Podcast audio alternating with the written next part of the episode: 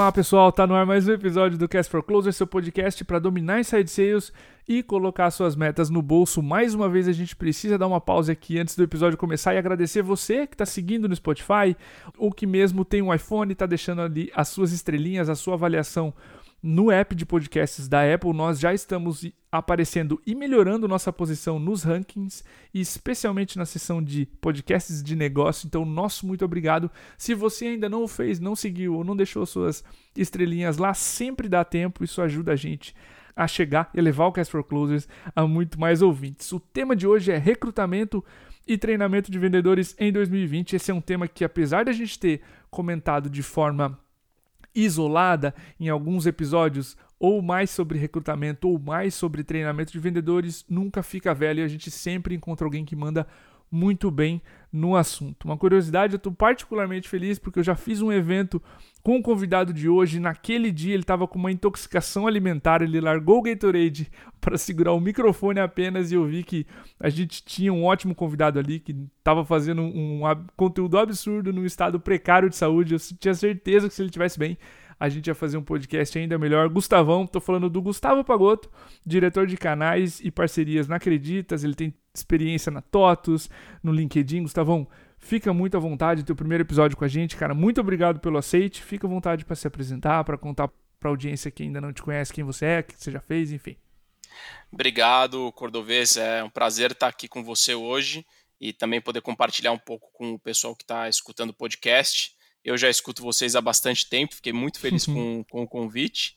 E realmente, a primeira, a primeira interação que a gente teve é, foi naquele evento, né? E, cara, estava bastante mal, mas eu consegui terminar a minha parte do treinamento, acho que isso é importante. E naquela vez, é, por coincidência, a gente estava falando também de, de recrutamento de vendedores, né? Recrutamento, treinamento de, de pessoas de vendas. Vou me apresentar aqui rapidamente, falar um pouco do meu histórico. Eu estou há pouco mais de 10 anos aí trabalhando com vendas B2B. Comecei minha carreira na Câmara de Comércio Brasil-Alemanha, uma, uma, um programa de trainees de vendas. Então, a minha carreira de vendas, por sorte, começou numa organização que investia em vendas. Depois eu entrei na TOTS, fiquei sete anos lá, passando por várias áreas, aprendi muito como trabalhar com canais, vendas de tecnologia, vendas mais complexas. Depois fiquei um período no LinkedIn, onde tive uma imersão incrível numa, numa das principais escolas de vendas no mundo e falando muito, obviamente, de social selling e outras práticas é, mais modernas e digitais de vendas. E tô desde outubro do ano passado aqui na Acreditas. Acreditas, para quem não conhece, é a maior plataforma de crédito com garantia do Brasil, né, uma das, das principais fintechs na, na América Latina. Então vim para assumir a nossa área aqui de canais e parcerias e também cuido da nossa área de SDRs. Né? Então, também estou próximo aí do dia a dia das vendas diretas. Então, para mim, eu sempre acabo chegando nesse tema que a gente vai conversar hoje, que é falar de treinamento e recrutamento de vendedores. Aprendi ao longo do tempo que as pessoas são um papel fundamental dentro de uma organização de vendas e você precisa recrutar bem, treinar bem. Seu investimento no começo desse processo é fundamental para que você tenha resultados muito positivos no, no longo prazo. Então, acho que esse uhum. papo aqui é, é super importante para quem está começando uma estrutura de vendas ou para quem está escalando, para você. É, tem aquela máxima, né? É mais caro você contratar e demitir do que gastar um pouquinho mais de tempo e contratar e treinar bem feito da primeira, né? Muito mais. Pagoto, para a gente entrar no episódio, cara, uma das armadilhas, tu mesmo mencionou aqui, é o início, o processo de seleção e, de novo, selecionar o perfil errado de vendedor de SDR. A gente entrevistou bastante gente aqui no Cast for Closer sobre esse tema. A gente sabe que é importante definir critérios para o perfil. Mas, cara, considerando que a gente tem empresas, vendas tão diferentes, né? Tu mesmo trabalhou em várias vendas que são diferentes uma das outras. Como é que a gente entende qual é o melhor perfil de SDR ou de vendedor para o meu time e como trazer esse perfil com regularidade? Fala um pouquinho de perfil pra gente. Acho que é, essa é uma, é uma análise super complexa. Eu lembro que quando eu estava no LinkedIn, uma da, o, meu, o meu ICP de, de candidato, né, ele uhum. tinha algumas, algumas questões bem, bem interessantes. Né? Uma delas era, por exemplo, se o cara ele era apaixonado pelo LinkedIn como rede social. Porque o cara estava vendendo uma coisa que ele tinha que ser muito apaixonado sobre aquilo. Né? Mas tentando Sim. colocar um, um, framework aí, né, e tentando estruturar isso de uma forma mais racional para quem está é, tá pensando sobre isso, acho que tem dois grandes momentos. Um quando você vai começar uma estrutura de vendas do zero, e um outro é quando você é, já tem uma estrutura de vendas estabelecida e você quer escalá-la. Tá? Se você está começando é, a trabalhar com uma estrutura que já existe, eu acho que é de alguma maneira um pouco mais fácil. Você consegue analisar um pouco o perfil das pessoas que já estão trabalhando no time, como elas performam, qual o resultado que elas têm. E acho que mais importante do que olhar, né, no caso de um SDR, número de reuniões agendadas ou oportunidades abertas, ou num caso de vendedor, né, número de contratos fechados, ou número de MRR, ou valor uhum. vendido, mas também olhar qual que é o lifetime value do, do que essas pessoas estão produzindo. Tá? Então acho que olhar é, tentar segmentar quem são as pessoas que têm uma boa performance e entre essas pessoas você começar a olhar dentro desse perfil o que acontece, tá? É, dentro desses perfis, uma vez que você separar o joio do trigo ali, ver quem performa bem de quem não performa, obviamente você vai focar em quem performa bem.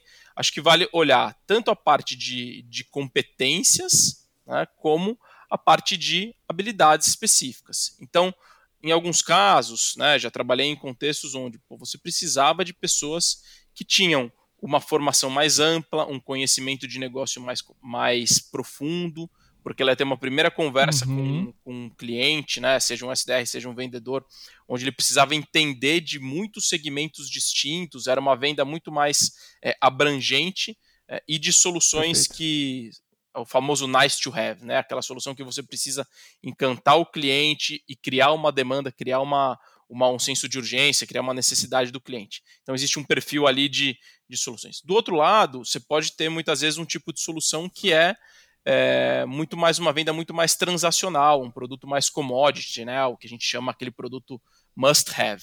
Aí a conversa é totalmente diferente. Talvez você precise de um vendedor que é muito mais especialista, mais técnico, ele já conhece do seu produto, do seu segmento, e ele vai entrar muito mais no detalhe nas conversas que você tem é, com o cliente. Então, em linhas gerais, você separou o joio do trigo, vê quem performa, vê quem não performa. Dos que performam, você analisa o seu perfil de mercado, se, se é uma venda mais especializada ou se é uma venda mais genérica que você precisa ter um pouco mais de contexto sobre o cliente. E aí você começa a entrar em outros elementos que você consegue tatear. Né? Acho que uhum. um grande ponto que eu converso muito com os recrutadores que eu trabalho é tentar dar um parâmetro bem específico. Então, quando você quer, por exemplo, buscar ambição, né? muita gente fala, ah, temos que contratar pessoas que têm ambição para trabalhar aqui, porque SDR é uma cadeira que tem que ficar por um ano, um ano e meio, e esse cara tem que virar um, um vendedor e vai, e vai crescendo. Na... Como é que você busca isso? Pô, eu vejo isso por. Você consegue buscar algumas coisas específicas no perfil, como um cara que se dedicou para passar num vestibular um pouco mais difícil, apesar de não necessariamente ter tantas condições para. Ele trabalhou numa empresa júnior e dentro de uma empresa júnior ele conseguiu crescer ali dentro, então mostra um pouco de ambição. Você começa a ver se ele trabalhou num, se ele entrou num programa de trainee ou não, ou o tipo de como ele entrou uhum. é, em certas vagas de emprego, né? Do outro lado, você quer testar um cara que é um pouco mais técnico, de repente é um cara que fez alguns tipos de é, estudos acadêmicos, trabalho de conclusão de curso, ou se engajou em certos tipos de projetos mais específicos e mais detalhados. Então, eu acho que são esses dois, dois elementos no processo inicial de definir o perfil do seu candidato ideal, que, que é super importante nesse momento. E do outro lado, né, para não deixar quando está começando uma estrutura do zero, é, é muito mais difícil você precisa ter uma sensibilidade, e a gente até vinha conversando um pouco antes de começar a gravar. Muitas vezes você tem o dedo ali dos sócios, do, do head de vendas, do diretor de vendas, nesse perfil ideal. Idealmente, quando você vai começar uma estrutura do zero, eu prefiro trabalhar com pessoas que tenham um perfil mais generalista e tenham uma capacidade de aprendizado e velocidade de adaptação mais rápida. Tá? Então, é quase que assim: é melhor você pecar pelo excesso do que pela falta, por quê? Idealmente, tenta contratar um SDR que já está mais pronto para ser vendedor, ou se você vai contratar o primeiro vendedor, um vendedor que esteja mais próximo para ficar se transformar num gestor, porque esses caras têm um pouco mais de bagagem para contribuir e dar feedbacks para o processo evoluir ao longo do tempo. Maravilha. É exatamente esses dois pontos que tu mencionou que eu queria trazer do, de trás para frente o primeiro vendedor precisa de alguém que você compraria, aquilo que o Jason Lenkin falou no podcast que ele teve aqui, de ser uma pessoa mais generalista, que saiba se virar. O Marco Robert também fala muito disso, de ter um perfil mais sênior, de conseguir traduzir argumentos do fundador para venda. Então não pode ser uma pessoa que vai simplesmente reproduzir. E aqui é um erro comum, tá? A pessoa investir no primeiro vendedor como alguém extremamente júnior. Isso é um erro é, que a gente vê com frequência. E quando eu trouxe o gringo aqui, o Matt Doyon, CRO da Rock Content, ele falou, cara, quando vez a gente está acostumado a buscar por sucessos recentes e ele vai nos hábitos do passado.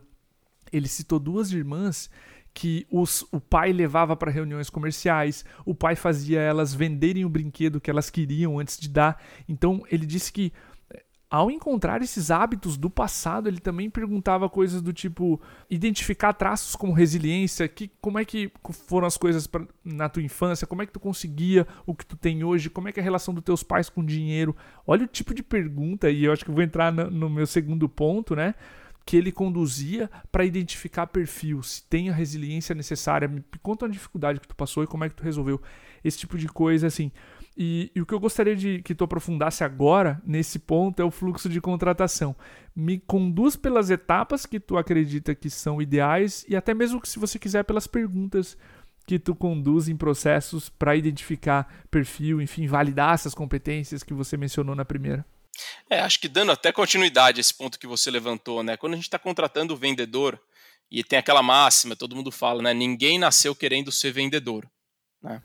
E acho que isso, cara, daí depois que as pessoas começam a perceber que você pode ser bem sucedido em vendas, consegue ganhar dinheiro, todo mundo começa a achar legal ser, ser vendedor. E uma das perguntas dessas, da característica das perguntas curiosas que eu, que eu acabo fazendo, né? Obviamente tem contextos de entrevista que a pessoa está mais aberta a responder isso. O que, que os pais dessa pessoa faz? É, eu comecei a perceber que Massa tinha um traço muito interessante entre pessoas onde os pais trabalhavam com vendas, é, elas acabavam performando melhor. Por quê? Porque existia já um orgulho, existia uma predisposição, principalmente em profissionais júnior de venda, né? Onde o cara, ah, pô, tô trabalhando aqui de prospecção, acho que não é um trabalho muito legal. Agora, quando o cara tem um pai, uma mãe que é vendedor, ou que às vezes é até corretor de imóvel, outros tipos de vendas, essas pessoas elas se engajam mais com o trabalho, ela discute sobre venda em casa. É, talvez por, por, eu ter um background desse também na minha própria casa, a gente brinca que a, a, o jantar de família é, acaba sendo quase uma reunião de forecast. forecast. É.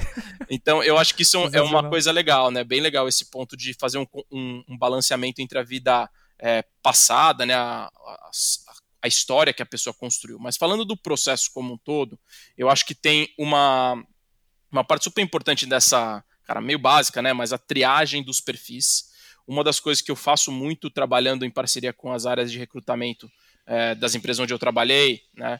Eu tento mandar dois, três, quatro perfis que eu acho que são excelentes, né? Como benchmark uhum. para o recrutador, pro recrutador procurar outras pessoas. E quando eles começam a fazer a, a, primeira parte de screening, né, de mapeamento desses perfis, eu falo, olha, antes de você entrar em contato com as pessoas é, e gerar expectativa nelas e ter um esforço, me manda a lista de vocês. E é muito engraçado, né? Quando eu começo a trabalhar com recrutadores novos, né, ainda não interagindo comigo, muitos deles ficam muito impressionados. Pô, mas como assim, Pagoto? Você vai, é, pô, você vai parar seu tempo para ficar analisando aqui? Eu falei, gente, é, a, a maior eficiência que eu posso dar para a empresa é a gente resolver esse problema logo na raiz. Então eu olho Sim. os perfis, eu dou feedback para eles, olha, esse perfil aqui é muito bom, mas quando você for fazer um primeiro contato, já toma cuidado com esse tipo de experiência. Olha, esse perfil Y, ele pode ser uma pegadinha aqui. Normalmente o cara que tem esse tipo de cargo tem esse outro tipo de experiência que é o que a gente quer, o que a gente não quer. Então eu faço sempre esse trabalho inicial, ajuda muito, né? O pessoal do RH costuma gostar muito porque eles se sentem mais parte, é muito mais otimizado, né? Não fica naquela assim, né? Eles trazem um monte de perfil, aí você faz a entrevista e fala, ah, não gostei. E aí quando a gente vai para a primeira entrevista, é uma prática que eu comecei a adotar quando as equipes começaram a crescer muito e ter muita velocidade de contratação é fazer um primeiro, até antes da pandemia, né? Agora todo mundo acaba uhum. fazendo tudo remoto, mas a gente fazer um primeiro bate-papo rápido, 30 minutos, mais para ver se tinha um, um fit cultural, um entendimento, cara, é meio que fazer um trabalho mais ali, o, tirar o grosso, né, do que eventualmente tivesse errado, né, mas para entender um pouco mais do contexto daquela pessoa, entender brevemente das, do contexto, e depois é, entrar numa segunda etapa, onde é uma etapa mais prática. Né?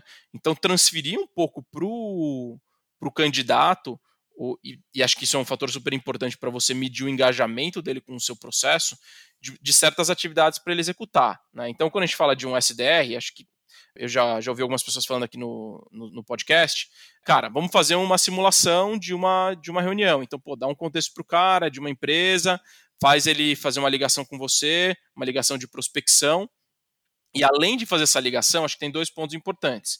Ele faz essa primeira simulação, esse roleplay, a gente dá um feedback, né? É, vê como a pessoa assimila Exato. esse feedback ou não, e ela volta a fazer. Então, acho que uma prática super importante dentro do contexto de, de SDR é essa. Quando do meu outro time hoje, né, para exemplificar melhor, é, a gente trabalha com canais. Então, em canais, eu peço para eles fazerem um plano de território. Cara, como é que você atacaria? Você tem essa carteira de canais como é que você exploraria, que tipo de coisas você faria, vem e me apresenta para ver a estratégia. E aí o objetivo não é ver se o cara fez certo ou se o cara fez errado, até porque ele não tem o contexto completo da empresa, ele não passou por treinamento e tudo mais, né? Mas Sim. tem um elemento super importante de você ver como que a pessoa pensa, como ela estrutura, se ela se dedicou para montar uma apresentação que seja visualmente legal para você mostrar para um cliente, ou se ela se preocupou mais no racional, qual a forma do racional que ela usou, qual foi a forma que ela te apresentou, ela estava aberta a ter melhorias nisso ou não. Então, passo por todo esse processo e eu acho que também é super importante passar por algumas pessoas dentro da organização. Eu gosto que pelo menos cada candidato passe por duas ou três pessoas para a gente ter certeza que está todo mundo comprado. E quando você tem times já bem estabelecidos, quando você tem pessoas que estão performando bem, eu gosto muito de colocar é, esses candidatos como último passo uma conversa com o time eu acho que dá um, um processo de rampagem e de formação de grupo muito legal. Cara, que show esses pontos. Eu ia ressaltar justamente esse que tu comentou do roleplay, mas da repetição. Se a pessoa consegue assimilar um feedback, melhorar na hora, melhorar no outro dia, me liga amanhã no mesmo horário, vamos fazer essa call de novo? Pode, posso. Então, tu já consegue imediatamente entender se a pessoa assimila feedback bem, se já melhora na hora, e isso que tu mencionou, estava fazendo agora há pouco, antes, numa entrevista para MeTime, se a pessoa consegue estruturar ideias, apresentar um plano, isso também demonstra que o vendedor consegue verbalizar o raciocínio e o plano né, que você comentou de conquista dos canais. Duas ótimas etapas para a gente exemplificar aqui para a é, audiência. Que, e acho que tem uma, tem uma coisa muito legal disso que você consegue ver o engajamento da pessoa. Às vezes você encontrou um candidato sensacional, incrível, tem todas as competências, a experiência, né? Você acha que a pessoa é maravilhosa. E aí você pede para a pessoa pura e simplesmente preparar um material para vir te apresentar.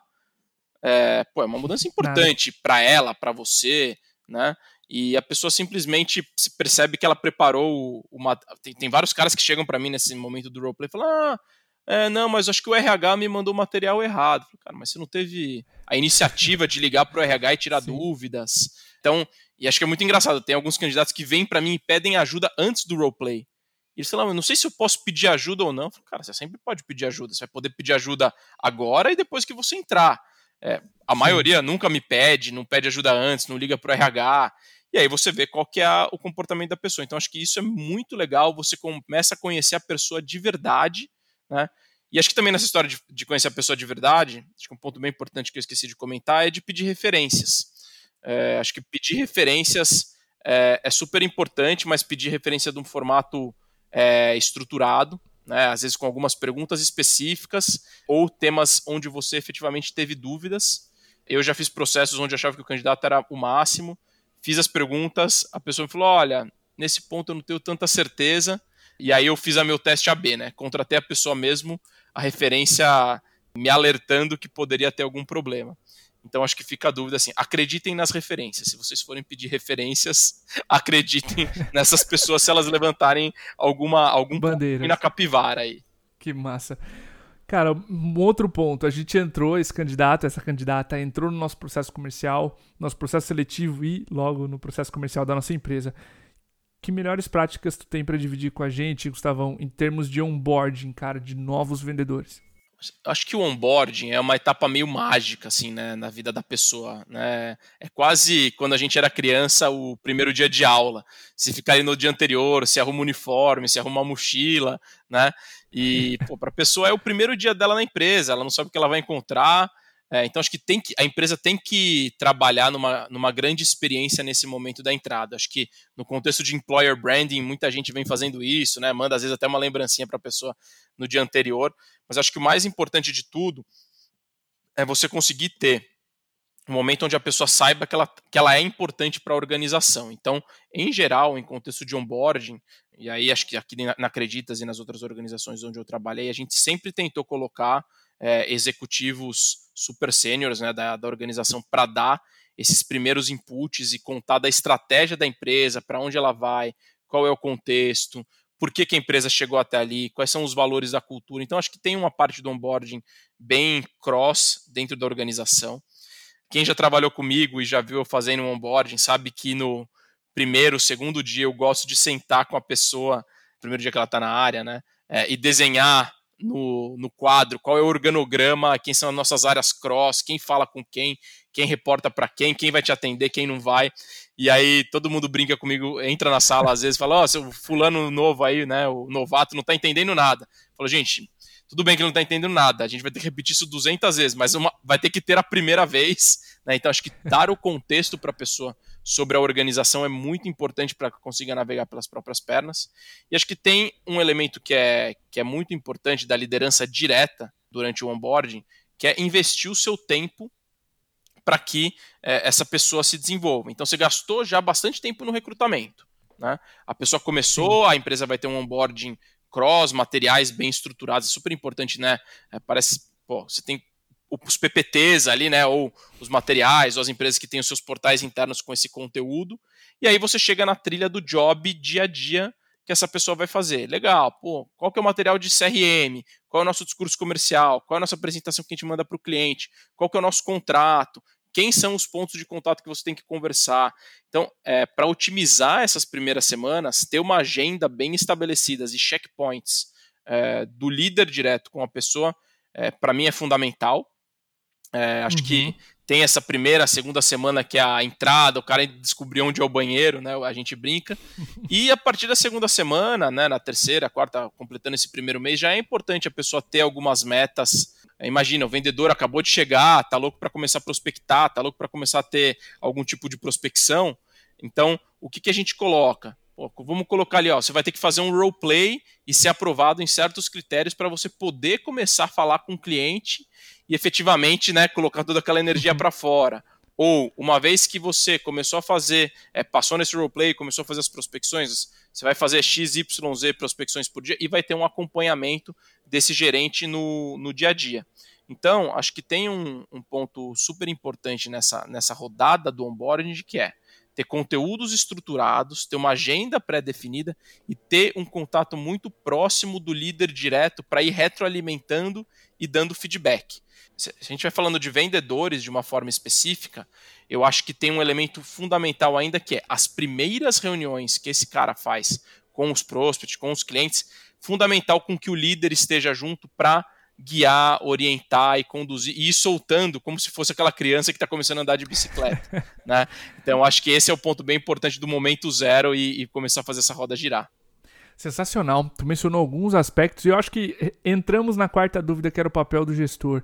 É ter esse acompanhamento, reservar as horas, fazer essa transição, soltar aos poucos, não jogar os leões, né? Fazer esse esse não, não, digo controle, mas fazer esse acompanhamento da parte inicial de, das primeiras semanas. A Trish Bertuzzi colocava uma coisa muito importante no podcast dela, que é mostrar o sucesso acontecendo, pedir para esse vendedor fazer a, acompanhar a call com um vendedor mais velho, ver a meta sendo batida na frente dele, ver uma venda sendo aconte acontecendo né, na frente dele ou dela, para que ele enxergue o sucesso acontecendo. E, e, tem um ponto que eu queria entrar contigo, para a gente até encerrar o episódio, que é, a gente falou em perfil, contratação, onboarding, ramp-up, né, esse, primeiro tempo de maturação dos vendedores, do papel do gestor ali no treinamento ao longo desses meses, iniciais ou não, vão ocorrer mudanças. E a gente tem algumas bem significativas. Cada empresa passa pelas suas. Muda o mercado, muda o produto, muda a concorrência, enfim, tem um lançamento novo de produto. Como é que a gente faz para preparar o time para gerir melhor as mudanças? Consegue entrar nesses pontos para nós? Sim, acho que esse é um dos temas mais desafiadores em vendas. A gente começa um ano fiscal é, com um plano pré-definido, você tem uma quantidade de recursos que você vai ter, você espera que eles vão produzir X, Y, Z, e aí em um determinado momento, o que, que acontece? Alguém pede demissão, você acaba tendo que desligar alguém por performance, Sim. e todo aquele Excel lindo e maravilhoso que alguém de operações fez vai por água abaixo. Né? Acho que tirando esses elementos é, que dá para você se planejar também, você pode fazer contratações adicionais, você pode ter um, um buffer no seu plano, mas acho que tem principalmente o, o input de novos é, produtos e novas ofertas dentro da força de vendas. É, acho que o mais importante é o seguinte, né? Isso não é uma coisa que a empresa define de uma hora para outra. Então, o vendedor precisa saber que aquilo está chegando. Olha, a gente está indo para aquele caminho, estamos deixando de vender produto A e a gente quer vender um portfólio de soluções que tem A, B, C e D. O cara começa a entender aquilo. Né? E você vai uhum. comunicando através da alta liderança é, de uma forma cadenciada nas reuniões mensais de vendas, nas reuniões semanais dos times. Né? É, e aí, no momento que você começa a ter a coisa mais formatada e os produtos prontos, você vem, monta uma grade daquele produto, daquela oferta e leva para o time para ouvir feedbacks. Né? Eu estava ouvindo outro dia aqui um, um dos podcasts, né? É, acho que era bem antigo, de 2017, se eu não me engano, falando como treinar os vendedores e ouvir feedbacks do time. Se você contratou pessoas boas e treinou elas bem, elas vão te ajudar né, a construir a sua oferta. Então, faz treinamentos, Perfeito. mas faz treinamentos num formato workshop. Olha, pessoal, essa é a oferta. Como vocês acham que a gente poderia abordar os clientes? Faz discussões de ICP, faz discussões de abordagem, faz discussões sobre como colocar pricing. Né? Se você tem uma estrutura que você consegue usar o time de uma forma colaborativa, eles vão se sentir parte da nova oferta e vão trazer vários insights. Né? E acho que a forma para estruturar isso, fazer rollout é tem que ter um playbook, né? então precisa estar tá formatado, Sim. precisa estar tá estruturado e precisa ter uma, uma agenda de como levar isso para o time. Eu gosto muito de ter uma hora de treinamento é, eh, para o time por semana. Né? Os vendedores odeiam, né? Mas é importante a gente é. deixar já na agenda deles lá, cara, é toda terça-feira de manhã, segunda-feira de tarde. Não façam de sexta, porque a galera quer se matar. Mas acho que é importante ter esse horário para as pessoas saberem ter uma cadência desses treinamentos e como que isso vai evoluindo na, na entrega, de como que isso chega e, e vai para a rua. Né? E acho que o ponto final, cara, para terminar nessa história de treinamento, é aquele grande ponto entre ter um sales trainer ou o papel do gerente como um treinador. Tá? Legal. É, é muito difícil, né, você construir, um, ter um sales trainer, uma área de sales enablement, porque normalmente a pessoa ideal para exercer esse papel, ele foi um vendedor, né, que enfim, cansou um pouco da rotina de vendas, mas ele tem um dom para conseguir ensinar e ele é respeitado pelo time e consegue ter aquela autoridade para formar novos Nossa. vendedores. Você precisa uhum. ter uma estrutura de vendas é, de alguma forma robusta para conseguir encontrar essa pepita de ouro aí que vai ser o multiplicador do seu conhecimento, e é um super valor. Mas enquanto você não acha esse cara, enquanto você não tem essa escala, o líder de vendas ali, o supervisor, o team leader, o gerente direto, esse cara, ele tem a responsabilidade máxima de formar o seu time. Essa é uma grande parte do seu job description. Ele tem que acompanhar, porque o sucesso do time dele é a transferência de conhecimento para o time poder é, escalar como um todo.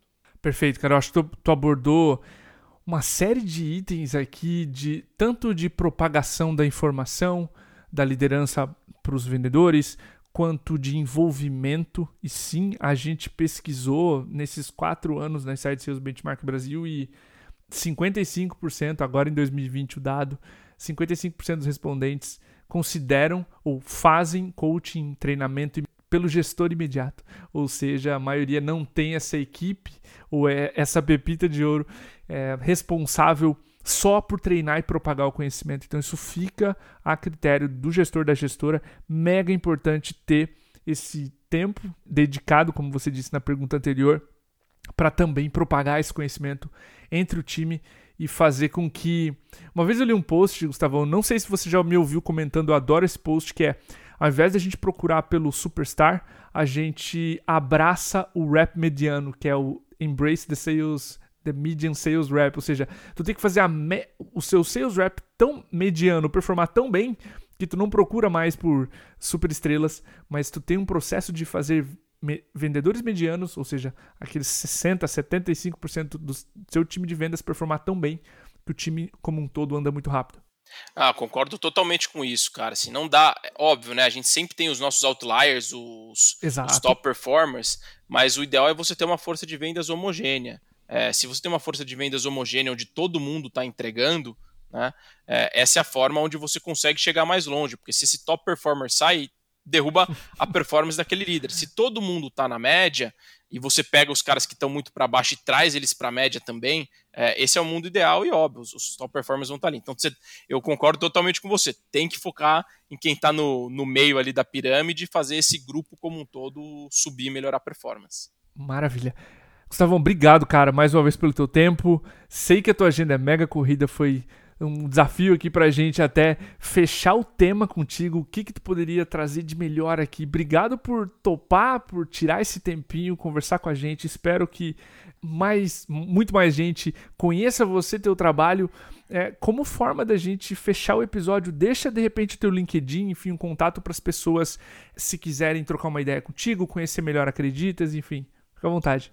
Legal. Mais uma vez agradecer, Cordovez. Acho que é um excelente trabalho aí que você faz no, Obrigado, no podcast. É, há bastante tempo, né? Acho que isso aí não é um trabalho é, de um dia para o outro. Muito legal a audiência de vocês. E, cara, sou super aberto para ajudar a galera aí sobre vendas. Muita gente pode me buscar diretamente no LinkedIn, Gustavo Pagotto. E é sempre um prazer poder ajudar empresas em diferentes níveis. Eu tenho dado muita mentoria, é, atuado como advisor em várias startups para mim é sempre um prazer, porque no final é uma, uma rota de mão dupla, certo? Você uhum. ajuda e é ajudado, então acho que é muito legal. Com certeza. Contem comigo, me, me busquem lá do LinkedIn, vai ser um prazer me conectar com vocês. Show de bola, pessoal. Para você que acompanhou esse episódio até agora, muito obrigado, um abraço e até o próximo.